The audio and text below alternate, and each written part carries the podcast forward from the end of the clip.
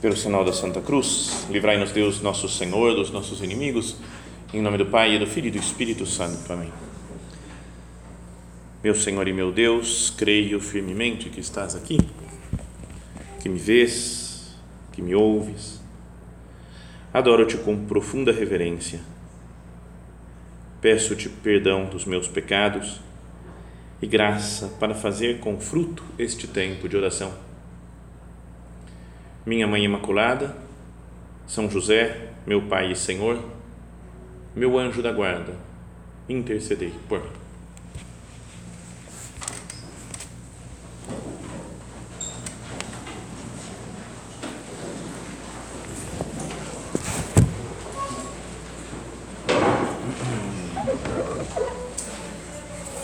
O tema proposto para esse primeiro recolhimento desse ano 2024 é considerar a nossa filiação divina, ver que Deus é nosso Pai, né, que nos ama. E daí, a partir dessa ideia né, da, que, da paternidade de Deus, pensar em como nós temos nos comportado né, como filhos desse Deus tão bom. Né, eu aproveito a sua bondade, o seu carinho, a sua misericórdia tenho me comportado bem para com Deus? Essa é a primeira, essa é a primeira meditação nossa. E depois a outra é pensar, e eu como pai, né, ou como mãe, tenho procurado imitar a bondade de Deus, a santidade de Deus, ao cuidar dos meus filhos, ou as que não têm filhos, né, ou que os filhos já cresceram, para cuidar dos netos, ou cuidar das pessoas que estão como que colocadas na nossa, na nossa vida, né, nos nossos, com os nossos amigos, parentes outras pessoas conhecidas, mas gente que de certa forma está sob a nossa nosso cuidado. Então, primeiro pensar, temos que ser bons filhos e depois temos que ser bons pais, boas mães. E para isso, queria que nós considerássemos só uma parábola de Jesus. Longa parábola e talvez a mais conhecida de todas, que é a parábola do filho pródigo a gente já conhece a história, né? acho que todo mundo conhece, né? não tem muita dúvida. Já contei algumas vezes em retiros por aí, de uma vez que eu fui fazer um retiro no colégio, estudava num colégio de padres, então aí eles faziam, organizavam retiros, e teve uma palestra que um padre, lá acho que era um padre, devia ser, ou alguém, sei lá quem que era, que estava dando uma palestra, e falou, vamos falar sobre as parábolas de Jesus quem conhece alguma parábola de Jesus? Aí o cara levantou a mão, mas o cara que levantou a mão era o Silvinho. E o Silvinho era do mal. Agora ele tá, tá, se acertou, casou, tá tudo. Mas o Silvinho era o pior cara que só aprontava, sabe? Só, confu, só confusão ele gerava. E se dizia, Silvinho, você conhece uma parábola? Até o padre lá ficou assustado, falou, Silvinho? Então vem aqui para frente, Silvinho. Aí ele foi lá para frente e falou: Qual parábola que você conhece? Filho pródigo. Então, pô, filho pródigo. Então, conta para gente a parábola do filho pródigo. Hã? Não faço a menor ideia. Não sei. Eu sei que existe uma que chama filho pródigo, mas o que é, não faço a menor. Então, vai sentar, Silvinho, fica na tua, volta a ser quem você é. Né? Foi a, a ideia. Bom, mas acho que todo mundo aqui sabe mais ou menos, né? ou já leu e meditou muitas vezes essa parábola ou pelo menos já escutou a história de um homem que tinha dois filhos, o mais novo pediu para dividir herança entre eles, gastou tudo, né? pegou todo o dinheiro, gastou tudo e depois veio e pediu perdão para o pai e foi organizada uma grande festa.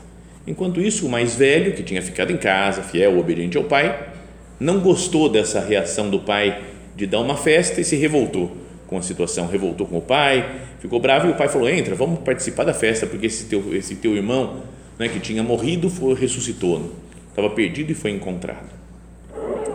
Então, mas vamos aos poucos, né, e lendo a parábola e pedindo ao Senhor, né, meu Deus, me dá luzes novas para eu aprender mais lições dessa, dessa sua palavra, Jesus. Mesmo quem já meditou muitas vezes, quem sabe decor, talvez, né, que não precisa nem ler o Evangelho, porque sabe cada uma das palavras dessa, dessa passagem da Sagrada Escritura, Senhor, você pode me dar sempre alguma luz nova com a sua graça. E é isso que eu queria aprender hoje. nesse, nesse momento de oração, né, nesse momento de recolhimento. Então diz assim né, o Evangelho: Jesus disse ainda: um homem tinha dois filhos. O mais jovem disse ao pai: Pai, dá-me a parte da herança que me cabe. Então, antes do pai morrer, ele já quis falar, é como se falasse assim, me dá herança já, vai. Imagina se a gente fala para o nosso pai isso, o pai que está vivo, e a gente fala, pai, sabe o que é? Me dá já, faz conta que você morreu e me dá herança já. É uma ofensa tremenda. Ele quer para ele, para o seu prazer, para o seu bem-estar, os bens que são do pai. E não é que isso acontece na nossa vida quando nós queremos só o nosso prazer, quando nos apegamos né, às coisas, às criaturas. O mundo todo é de Deus, mas eu às vezes viro as costas para Deus e falo: meu Deus, eu quero para mim isso. Eu quero curtir, eu quero me satisfazer com essa pessoa, com essa coisa, com esse ambiente, com esse lugar do mundo eu quero para mim isso. E viro as costas para Deus. E Deus é tão bom que permite isso, né? Fala, e o pai dividiu os bens entre eles.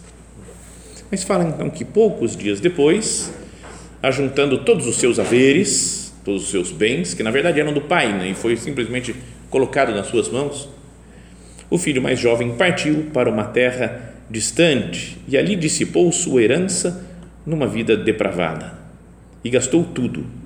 E sobreveio àquela região uma grande fome e ele começou a passar necessidades. Foi então empregar-se com um dos homens daquela região que o mandou para os seus campos para cuidar dos porcos. Então, para um judeu, estava contando um contexto judaico, falar para um judeu que tem que cuidar de porco é a maior degradação que tem. É um animal impuro, que não podia nem tocar, nem chegar muito perto, só sobrou para você cuidar dos porcos. E ele queria matar a fome com as bolotas que os porcos comiam, mas ninguém las dava. Até isso ele está pior do que os porcos. Eu queria comer isso que os porcos estão comendo, pelo menos para matar minha fome. Então, não é que isso acontece quando se vive longe de Deus uma pessoa que está de, de costas viradas para Deus, que não quer saber da sua vida, que procura só o seu prazer, o seu conforto, a sua comodidade, como vai descobrindo que a sua vida é, é sem sentido? Talvez a gente se se foi católico desde pequeno, né? se teve uma vida espiritual, que, sei lá, com trancos e barrancos, a gente foi tocando a vida, foi procurando sempre estar perto de Deus, talvez a gente não sinta muito o que pessoas que viveram longe de Deus, sei lá, no mundo da, da droga, da pornografia, né, ou de, do, do ateísmo, quando se encontram com Deus, falam, aqui agora a vida tem sentido, tem lógica, é uma maravilha o que eu estou vivendo aqui, está perto de Deus, é um outro mundo. Então, quem já viveu muito longe de Deus, agora se aproximando do Senhor, consegue descobrir a maravilha. Talvez esse filho também, a mesma coisa. Ele estava junto com seu pai, mas não percebia a maravilha que é estar junto do seu pai. E quando foi embora e fala que veio uma grande fome naquela terra, ele gastou tudo, começou a passar necessidade, foi cuidar dos porcos, queria matar a fome com as bolotas que os porcos comiam. Fala então que ele caiu em si e disse: Quantos empregados do meu pai têm pão em abundância e eu aqui morrendo de fome? Mesmo aqueles que não são filhos do pai, têm coisa muito melhor do que eu tenho aqui longe de Deus. Caindo em si. Eu sei, eu percebo os meus defeitos, percebo que eu preciso de Deus para sobreviver não é só porque, não, tudo bem, tá, o certo é cumprir a vontade de Deus, o certo é fazer, cumprir os mandamentos, fazer o que Deus quer, e então assim, talvez depois um dia eu vou ser feliz. Né? Não é, digamos, é uma questão de sobrevivência. de sobrevivência espiritual. Estar tá longe de Deus é perder todo o sentido da vida. Para que, que eu existo?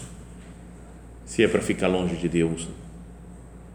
Então, caindo em si, disse: Quantos empregados da casa do meu pai têm pão em abundância e eu aqui morrendo de fome? Vou-me embora procurar o meu pai e dizer-lhe: Pai, pequei contra o céu e contra ti, já não sou digno de ser chamado teu filho. Trata-me como um dos teus empregados.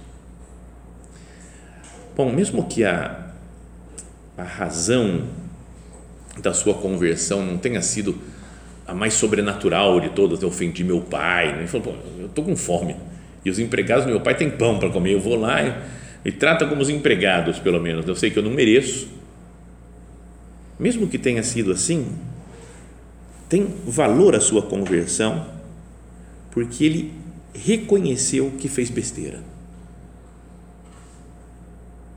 Reconheceu o seu pecado. Não é importante que nós também reconheçamos o nosso pecado? Para os outros, às vezes é difícil. Né? Discussão com o marido, por exemplo, assim, você vai, descer do burro e falar a verdade, você tinha razão, é muito duro às vezes. Ah, não, não, não, não, não, não, vou manter minha posição porque eu não quero assumir que a outra pessoa que tinha que estava certa. Mas para Deus, agora, com sinceridade, aqui diante do Senhor, Senhor, eu estou errado nisso, naquilo. Perdão, Jesus, porque eu não tenho sido bom filho. Como esse filho pródigo que foi embora, virou as costas.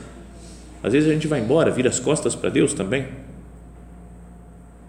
Assumiu o pecado e foi para o seu pai confessar o pecado. Isso é a conversão que todo mundo tem que passar, sempre.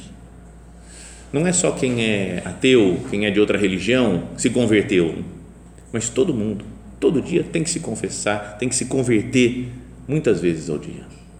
O nosso padre, né, São José Maria, falava: Eu faço o papel de filho pródigo muitas vezes por dia. Então, se ele, que é santo, canonizado, fazia o papel de filho pródigo, de voltar para o pai e pedir perdão muitas vezes, todos os dias, o que, que a gente tem que fazer? Perdão, Senhor, porque eu não, não sou o que você espera, eu preciso da sua graça. Me ajuda, eu quero ser mais santo, eu quero tratar melhor as outras pessoas. Então, isso é importante, né? Reconhecer o nosso pecado e confessar o nosso pecado. Daqui vem também o sacramento da confissão, de se aproximar do padre, lá que está no lugar de Cristo, e falar: Eu fiz isso, isso, isso, isso, claramente, sem, sem querer esconder as coisas. Faz parte de ser bom filho confessar os pecados. Porque às vezes a gente dá uma confessada, ah, então, aí pequei, né, padre?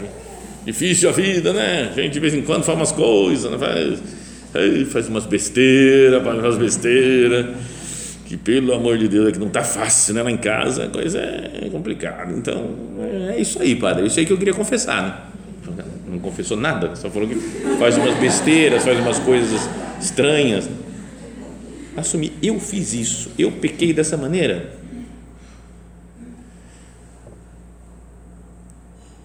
Conversão é necessária sempre né? para viver com Deus é uma pena que muita gente agora na igreja, bom, em outras épocas também, mas pregam quase que um, uma falta de necessidade de conversão. Falou, está tudo certo. Basta você aceitar a sua condição frágil e toca em frente. Fala, ah, não é só aceitar minha condição e tocar em frente. Quando os primeiros se converteram lá no dia de Pentecostes, ouvindo a pregação de São Pedro, falou: o que nós temos que fazer? Ele falou: arrependei-vos dos nossos pecados não é ser batizados, crer em Jesus Cristo. Tem que ter uma mudança de vida. Não é? O Evangelho de hoje fala que o, o Levi, o Mateus, estava na, na, no, no, numa banca lá de cobrar impostos e Jesus falou: Deixa tudo que você tem e vem e segue-me. Não era, ó, pode continuar aí desviando uns dinheiro aí, ó, tranquilo, você é meu, você é de Jesus, mas continua no pecado. Não, tem que mudar de vida a conversão, Deus aceita todo mundo, é misericordioso infinitamente com todo mundo, mas pede uma conversão, como pede aqui para o filho pródigo. Já não sou digno de ser chamado teu filho. Partiu então, e foi ao encontro de seu pai. Ele estava ainda longe quando seu pai o viu, encheu-se de compaixão, correu ao seu encontro, lançou-lhe ao pescoço e cobriu-o de beijos. Que nós nos sintamos como esse filho que o pai corre ao encontro, o pai amoroso que perdoa tudo. Talvez ele tivesse se aproximando com certa cautela né? do pai, pensando: vou tomar uma bronca. Sabe que uma vez, tem nada a ver, mas só lembrei agora que eu, eu me perdi na selva. Fui fazer uma excursão com outras pessoas do centro, eu era moleque novo de tudo. E aí fui fazer uma excursão com o pessoal, não sei o que, a gente atrasou, foi ficando tarde, no meio da escuridão, anoiteceu de repente e não conseguíamos voltar mais, ficamos perdidos na selva uma noite inteira. E não existia celular, não existia nada na época. Eu falei, meu Deus, minha mãe deve estar morrendo agora, porque eu ia voltar às seis, sete da, da noite, e meia-noite eu não apareci, sem sinal de vida, sem saber onde estava.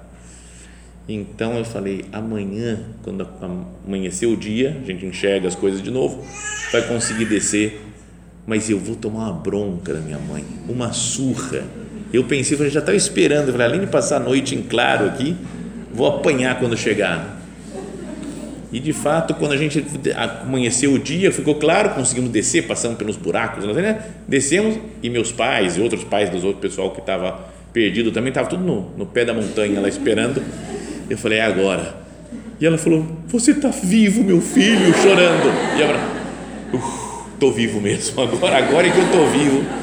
E senão ela me matava. Mas então o filho pródigo também que fez besteira está se aproximando com medo talvez do pai e o pai corre ao seu encontro, enche de compaixão.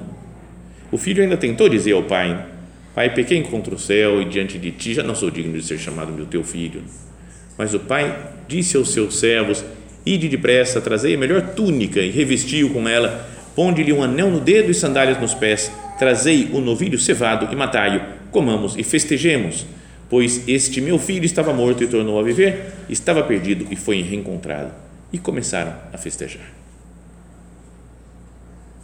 Olha só, isso é o que Deus faz conosco né, quando nós nos confessamos.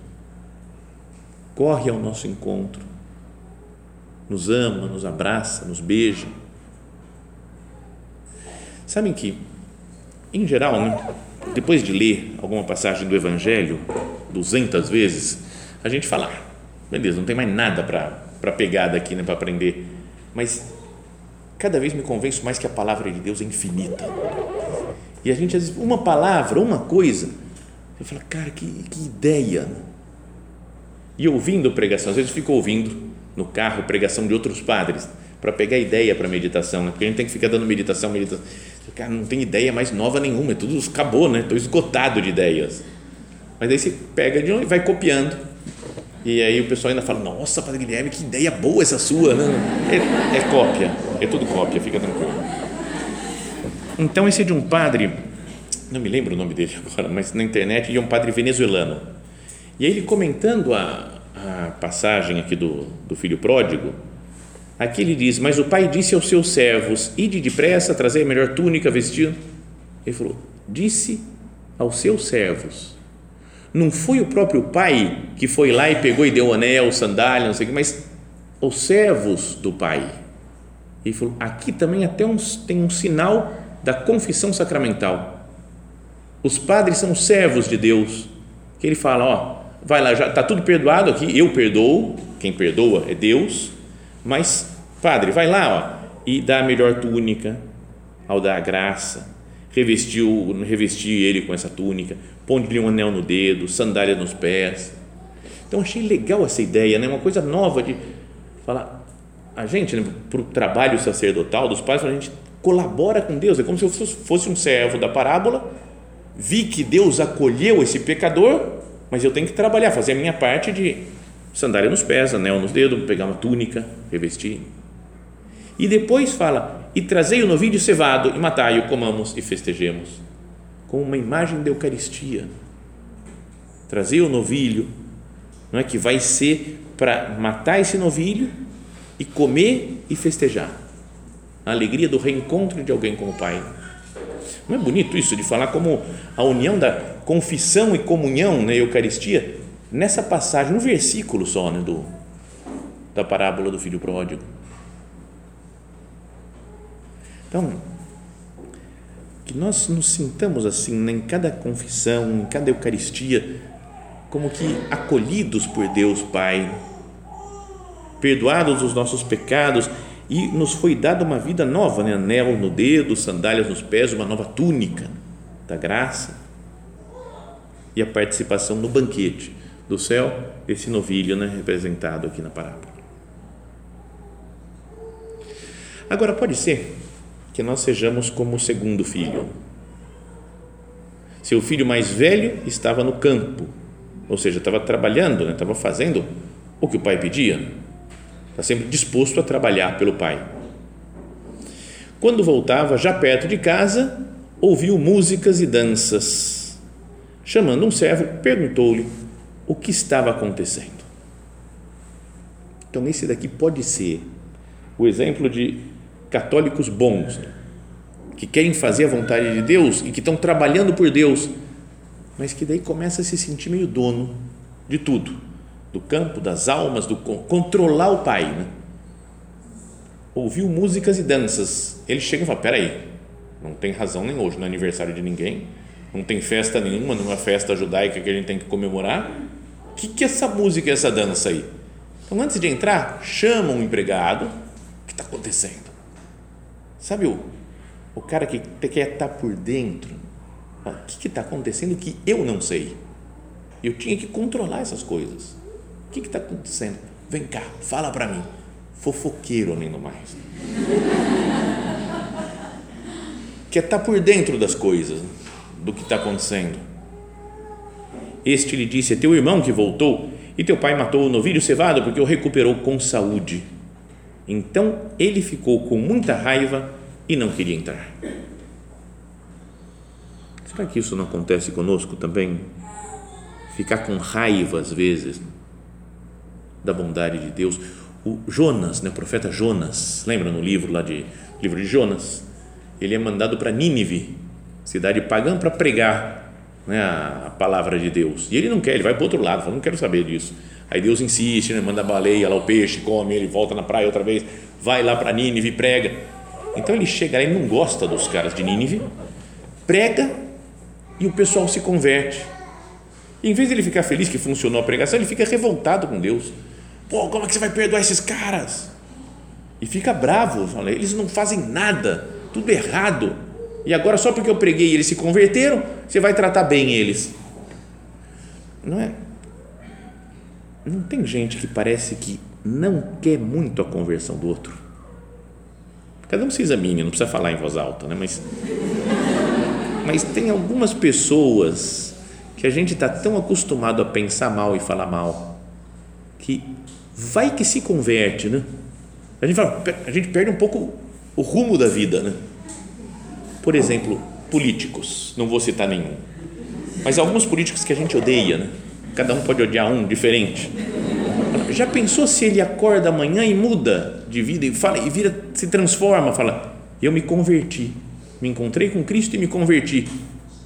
Talvez alguns vão falar: "Não, espera aí. Não, não, não, não, Tudo que você fez no passado, vai, acho que vai ficar bonitinho? Me converti? Não, vai pagar o que você fez lá".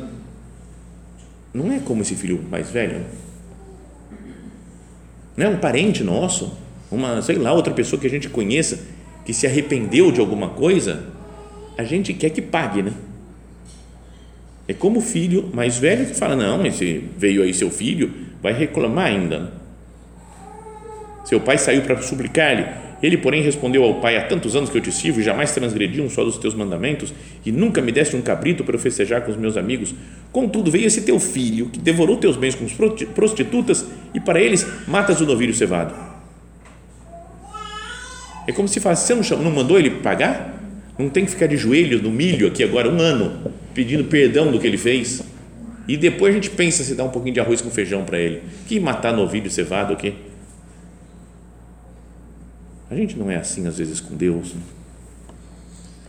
Eu há tantos anos te sirvo, jamais transgredi um dos teus mandamentos, exijo os meus direitos, fala dos meus méritos, fico querendo recompensas para as coisas que eu faço. Nunca me desse um cabrito para eu ver. Cara, é tão triste, né? Ele está morando com o pai, tem tudo, é o dono da casa, né? filho lá, manda mais, mandem todos os empregados. Eu queria um cabrito. Triste, né? Eu falava, para que isso, cara? Às vezes a gente está assim também, a gente critica Deus porque não deu, não nos deu as coisas. Eu acho que Deus está errado. Acho que pode existir um pouco dentro de nós uma doutrina que, em algumas vezes, é de alguns protestantes, não de todos, mas é a teologia da prosperidade. Se você faz a vontade de Deus, tudo vai dar certo na sua vida. Se o cara é rico, milionário, porque fez a vontade de Deus, está fazendo a vontade de Deus, está ficando rico, milionário, está dando tudo certo para ele, tem saúde. Como fiz a vontade de Deus, eu consigo os bens que eu quero. Esse filho é assim. Eu estou fazendo a vontade de Deus, sem transgredir uma ordem sua, tem que me dar um cabrito para eu festejar. A gente não tem isso com Deus de ficar exigindo. Eu já fiz isso, estou rezando, estou fazendo isso, pedi, você não me atende, não me escuta. Sabe como uma obrigação quase de Deus de se comportar do jeito que eu quero. Eu imagino que um Deus deve se comportar. Contudo, veio esse teu filho que devorou teus bens com prostitutas e para ele matas o novilho cevado. Fico revoltado com Deus porque está errado, e fico revoltado com os irmãos. Não é que às vezes a gente tem uma aparência externa de bom católico. Vai à missa, está aqui no recolhimento, Opus Dei, você vai pegar bem, né? Recolhimento do Opus Dei, tudo certo. Mas interiormente, uma crítica, com o modo de Deus premiar esse ou aquele, uma crítica com as pessoas, porque fez isso, porque gastou os bens.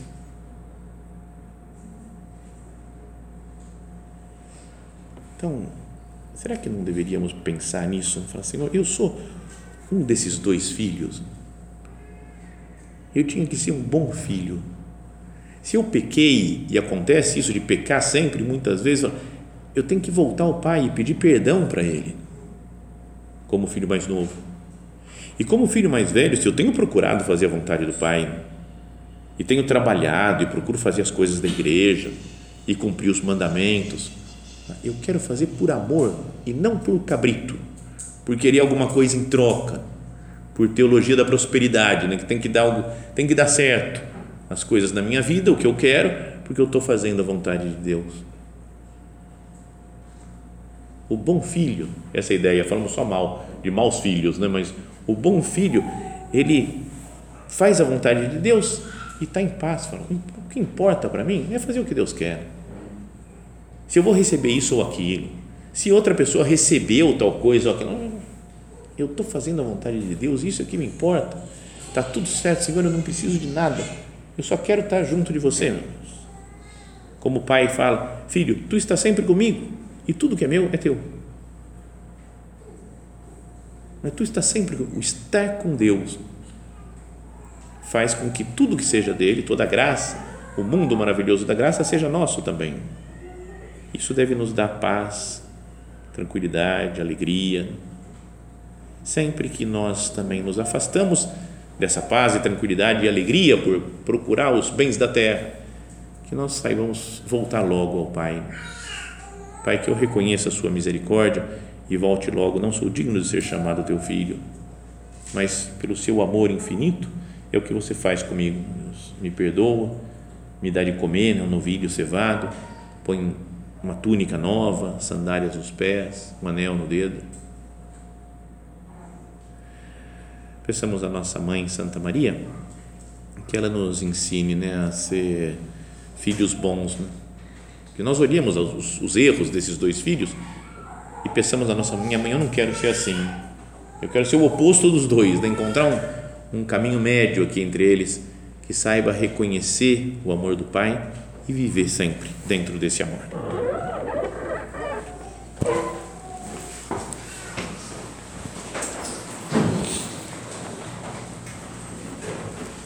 Dou-te graças, meu Deus, pelos bons propósitos, afetos e inspirações que me comunicaste nesta meditação, peço-te ajuda para os pôr em prática. Minha Mãe Imaculada, São José, meu Pai e Senhor, meu anjo da guarda, intercedei por mim.